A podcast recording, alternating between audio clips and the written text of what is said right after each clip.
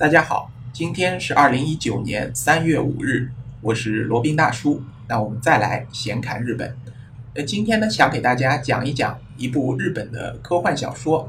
准确的来说呢，是一部科幻架空历史小说。那也有人称它为太空歌剧啊，叫 Space Opera，也是罗宾大叔本人非常喜欢的一部小说，叫《银河英雄传说》。和近期大火的科幻小说家刘慈欣偏硬的这个风格不同啊。这部由田中芳树创作的科幻小说呢，其实并不着重于技术的可实行性啊，它就是比较软一点的。所谓硬科幻和软科幻的区别就在于，硬科幻呢，它比较有实现性，或者说大家觉得在不久的将来比较有实现的可能性；而软科幻呢，并不一定着重于它的技术的可实现性，而着重于它所构建的这个世界、构建的这个小说体系能不能引起你的一些遐想和思考。田中芳树的这部《银河英雄传说》也叫《银鹰传》呢，就是类似于偏软的这么一种小说。为什么要叫它架空历史小说，或者说科幻架空历史小说呢？那实际上呢，就是把现实当中曾经发生过的故事放到银河系的架空背景当中。那小说中的人物的思想和言行啊，那往往给我们你在现实中或者历史中似曾相识的感觉。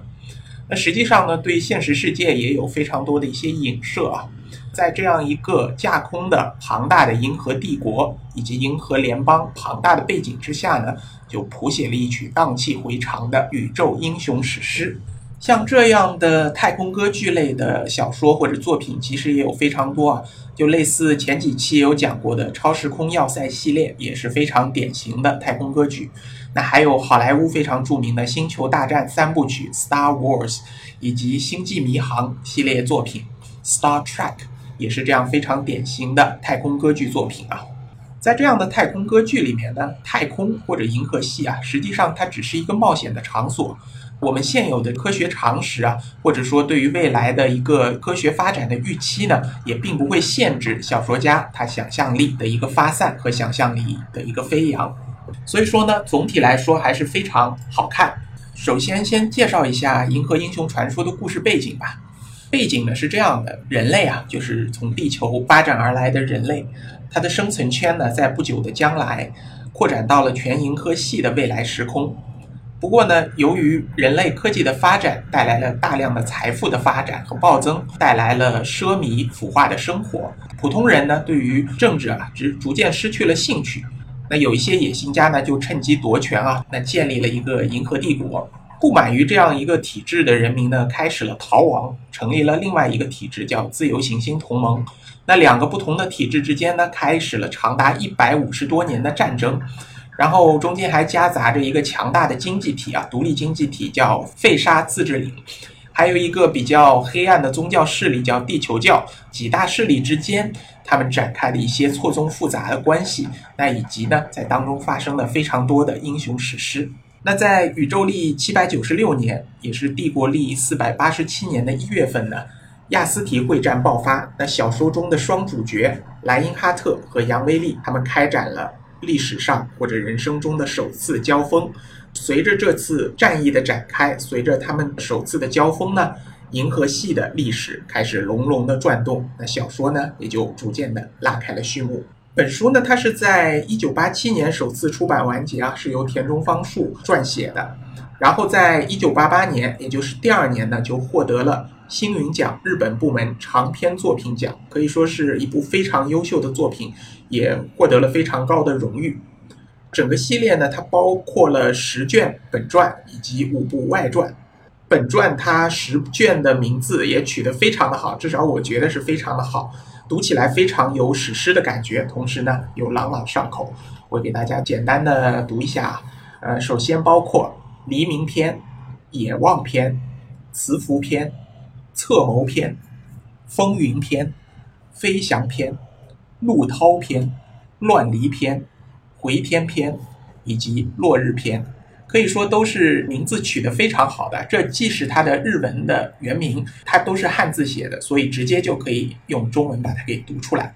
就像前面说的，虽然这是一部架空历史科幻小说，但是实际上呢，科技和战争啊，并不是这部作品的重点。那经过仔细阅读后，你就会发现田中芳树啊，真正花了非常大的功夫描写的呢，呃，田中芳树真正花了大力气去描写的呢，是一段他脑中想象的一部历史啊，就有点类似于像日本的战国时期这样一个英杰辈出的宇宙历史或者银河历史。在这个历史当中的发展当中呢，也包括了他对整个社会发展的一些看法和批判啊。而且呢，银河系作为一个大舞台，并非是他完全凭空捏造出来的。全书的开头和中间，各有一部分叙述了从地球统一政府成立到银河联邦建立，再到银河帝国的建立，再到自由行星同盟的建立，它整个的一个历史的脉络，前后呢可以说是连贯成一体啊，那又有不失真实的感觉。那我感觉呢，田中芳树他肯定是对历史是极为精通或者极为了解的，或者说他对于历史有他自己的一个精确的理解和认同感。所以说呢，他用自己的笔触啊，来预测了人类历史在走向宇宙、走向银河系的这么一个走向。不过呢，这个小说的背景啊，也只是用来服务作者自己的。作者为了展开他这个小说的情节，来设置了这么一个庞大、纷繁复杂的银河系的一个历史背景。那这样的一个舞台呢，是作者呢来讲述故事、讲述人物的一个背景而已。虽然整个背景也是非常的有层次、娓娓道来啊，事无巨细都讲得非常的精确到位。从其中呢，我们也都可以看出很多历史人物和历史事件、历史系统的影子。那如果对于历史，尤其是世界历史感兴趣的，肯定会对这样的一部小说的设置非常有共鸣感。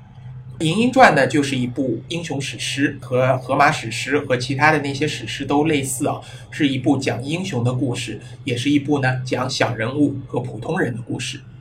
那无论是他的小说原著和他后来改编的动画呢，每当一个重大的事件发生，每当一个重大的战役发生以及结束的时候呢，都有旁白会以帝国力或者银河力的形式呢来加以记录和加以评论。那在历史中呢，这叫编年体啊。我记得不错的话，应该是叫 chronicle。那会简单的反映出同时期各个历史事件的联系。然后呢，田中芳树他也经常会借用书里面的人物和后世历史学家之口呢，来发表一些自己的评论。那所以说呢，他的这些特殊的描绘手法，使整部作品啊，充满了一种厚重的历史气息啊。那《银鹰传》呢，整个历史背景之广阔，登场人物之繁多，时间跨度之大呢。可以说是完全满足了这个史诗这么一个定义，《银鹰传》呢，它作为一部太空歌剧，那一幕幕的悲欢离合，一幕幕的人间喜剧、人间悲剧呢，都随着历史缓缓的上演，缓缓的落幕。节目当中呢，再给隔壁的两个专辑做个小广告啊。那罗宾大叔新开了两个专辑，一个是显侃日本重制版，是把显侃日本早期的一些声音不清楚、声音比较轻的一些节目加以重置，提高了它的音量，去除了杂音，然后还加上了罗宾大叔近期的一些感悟和小彩蛋，欢迎大家订阅收听。另外一期新节目呢，是罗宾大叔根据多年的积累啊，然后决定新开的叫罗宾大叔的移民专辑，主要是针对中国普通的中产家庭、有产家庭、工薪家庭比较适合的一些移民项目的一些评测、讲解以及自己的一些感悟和体会。那欢迎大家订阅收听，在罗宾大叔名下点击相应的专辑就可以收听了。好了，广告先到这里。《银河英雄传说》这部小说呢，有非常多的创造出来的词汇和名句啊，直到现在很多网友都还在使用。就比如说最著名的，我们的征途是星辰大海，那大家肯定用的非常多，而且耳熟能详啊。可能很少有小伙伴知道这句话呢是从《银鹰传》来的。那还有比如说像其中有一场战役的代号叫“诸神的黄昏”，那罗宾大叔的印象呢是最最深刻的啊。还有其中的主角之一杨威利曾经说过一句，我觉得可以说是流芳千古的话。这里给大家叙述一下，他是这么说的：我学过一些历史，所以知道人类的历史上呢有两种思想，一种认为最宝贵的是生命，一种认为有比生命更宝贵的东西。当人们要开始战争的时候，就以后者为借口；想要停止战争的时候呢，就以前者为理由。可能这句话学过历史的，或者对于历史有一些了解的小伙伴会有一些感触吧。作为普通人，虽然我们知道它的前因后果，虽然我们知道战争开始以及战争落幕的原因和理由，那总而言之呢，至少我们知道战争是怎么一回事儿。那人类的战争呢，又是因何而起，因何落幕的？再来说说小说的主角之一杨威利吧。这部小说呢是一个双主角的设置啊，主角之一呢是杨威利，是自由行星同盟的统帅；另一个主角呢就是被称为金发的狮子的莱因哈特。那杨威利呢，如果简单的介绍一下他，可以用这么三句话来简单的概括：他是一个想当历史学家却成了军人的人；他是一个讨厌流血却被称为战场上不败的魔术师的人。他是一个对政治毫无兴趣却成了民主的守护者的人，可以说呢，这三个矛盾贯穿了杨威利短暂而精彩的一生。那来介绍一下杨威利的一个生平吧。杨威利呢，幼年丧母，十六岁呢又丧父，作为一个孤儿，他为了能够免费的上学，于是呢考进了军校的战史研究系。那当他觉得自己能够潜心研究自己喜欢的历史的时候呢，套用一句老话啊。历史的风云际会啊，将他推上了时代的风口浪尖。因为自由行星同盟和银河帝国的战事吃紧，战史系这个系啊被撤销了，把他们这些学生呢都并进了战略研究系。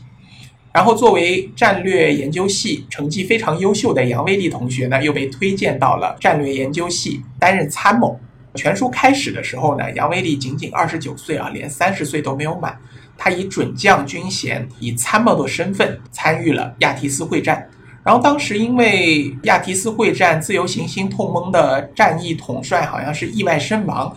于是呢，杨威利就担起了这个责任啊，开始指挥这场战役。最后呢，他的天才开始崭露头角，避免了自由行星同盟舰队被全歼的厄运，然后并且还与对方是做到了有胜有负。这个时候呢，他的身份，他的战役天才呢，被大家所熟知，成为了战场上自由行星同盟一方的一颗耀眼的新星。那虽然是这样啊，杨威利本身啊，他从头到尾都不想做军人，他一直以来的一个梦想呢，都想在一个合适的时候就退役，就离开军队，然后做一个历史学家，然后过着这样的一种生活，一边领着退休金，一边喝着红茶，然后里面再兑一点白兰地，这样的一种平静的生活。可以说呢，这样的生活也是罗宾大叔现在挺想追求的这么一种生活：一边喝红茶，一边喝咖啡，然后想想自己的人生，回顾着自己的人生，看看历史，看看世界，也是一种非常平静愉快的生活。但是呢，可以说是天不随人意吧，或者说田中芳树不愿随人意。由于自由行星同盟节节败退，然后杨威利的军衔呢，也随着他的天赋展露出来。逐渐的提高，那最后呢，终于成为了自由行星同盟历史上最年轻的元帅。不过呢，他就是始终保持着他的初心吧，他的样子也始终没有改变。除了他天才的战役、战争技巧以外呢。其他方面可以说是乏善所陈，即使有着他的一个光环效应啊，那后世的史学家呢对他的夸赞呢也都是围绕着他的战争天才上的。其他方面也只能说他是有着一个英俊，但是这个英俊的面庞呢也是一个极其平凡的英俊而已。回顾杨威利这么一个简单的描述，简单的生平呢。罗宾大叔就不由得想起了另外一个可以说是风马牛不相及的一个角色，就是在好莱坞大片叫《拯救大兵瑞恩》里面，有一位上尉叫约翰米勒，他的原本的身份呢是美国的一个普通的乡村教师，却因缘际会参与了二战，然后参与了非常惨烈的诺曼底登陆，后来他又临危受命啊，接受了拯救主角瑞恩生命这么一个任务，最终呢，他长眠在法国的土地上。可以说，在这场宏大惨烈的战役以及战争当中呢，米勒上尉他连一粒微尘都算不上。不过呢，正是由这样一种奇异的落差感呢，却让罗宾大叔感动莫名啊。那与杨威利与米勒上尉非常类似的，在历史中，在整个人类的历史中有千千万万有名的或者无名的人物，他们淹没于历史的长河之中，然后读起他们的生平。或者读起他们的一些细节啊，仍然使人感慨莫名。那再说回杨威利啊，他还有另外一句名句呢，我也觉得非常有感染力。他是这么说的啊：“诸位，战斗就要开始了。虽然是不愉快的战斗，但是不赢就毫无意义。我们已经胜券在握，请大家轻松迎敌。这一仗虽然关系到国家的存亡，但是呢，和个人的自由和权利相比，也算不了什么了。这句话，罗宾大叔个人觉得，甚至比东乡平八郎那一句著名的“国家兴亡在此一战”更加让我感动莫名。那我觉得呢，几乎可以和另一个好莱坞大片啊，叫《独立日》当中那位总统的战前演说齐名了。那个总统的战前演说可以说也是非常的有感染力啊！罗宾大叔每次听几乎都可以说是眼眶湿润了。呃，罗宾大叔是一个感情比较丰富的人啊，呃，大家可以去听一听。那另外一位主角呢是叫莱因哈特，他是被称为帝国第一美男子、宇宙第一美男子，也被称为叫金发的狮子啊，和莱因哈特形成了一个鲜明的对比。他呢就是一个杀伐果断。同时呢，又几乎没有一个人的这么一个特色的人，他对于千万个生命的消失啊，在战争当中千万个生命的消失，对他来说感觉就是一个数字统计而已。所以说呢，相比而言，杨威利更有人味儿一点，更有血有肉一些。对于莱因哈特而言，千万人的死亡只是一个数字统计；那对杨威利而言呢，即使一个人的死亡也是一个悲剧。那更不要说千万人的死亡，那就是千万人的悲剧，千万个家庭的悲剧啊！他作为一个历史学家来说，或者说他自认为一个历史学家来说，那更能够从这些冷漠的数字当中看到普通人的悲欢离合和普通人的悲喜剧。除了这两位主角之外啊，整部《银鹰传》的小说还塑造了非常多的有血有肉，至今罗宾大叔还是耳熟能详的角色。比如说像疾风之狼米达麦亚、金银妖童罗延塔尔、击坠王兼花花公子波布兰。击坠王呢，简单介绍一下，就是应该可以叫空战英雄吧，或者说是空战之王啊，就是在空战当中击落对方敌机数量最多的那么一个顶尖的人物。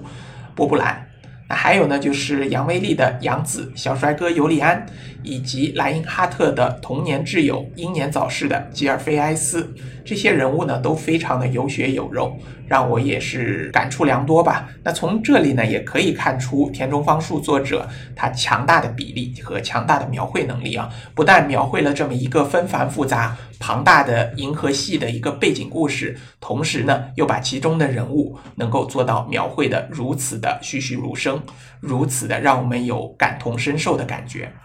好了，《银河英雄传说》呢，一共有十部正传以及五部外传，那远远不是今天这个短短的播客能够涵盖和总结的。那如果对此有一些兴趣的小伙伴呢，不妨去看一看，可以看一看原著小说，也可以看一看改编的同名动画。也许对你有一些启迪，也说不定啊。好了，那就以《银鹰传》的一句名言来结束今天的节目吧。那请大家继续听罗宾大叔的节目吧，因为我们的未来是星辰大海。好了，那我们下期再聊。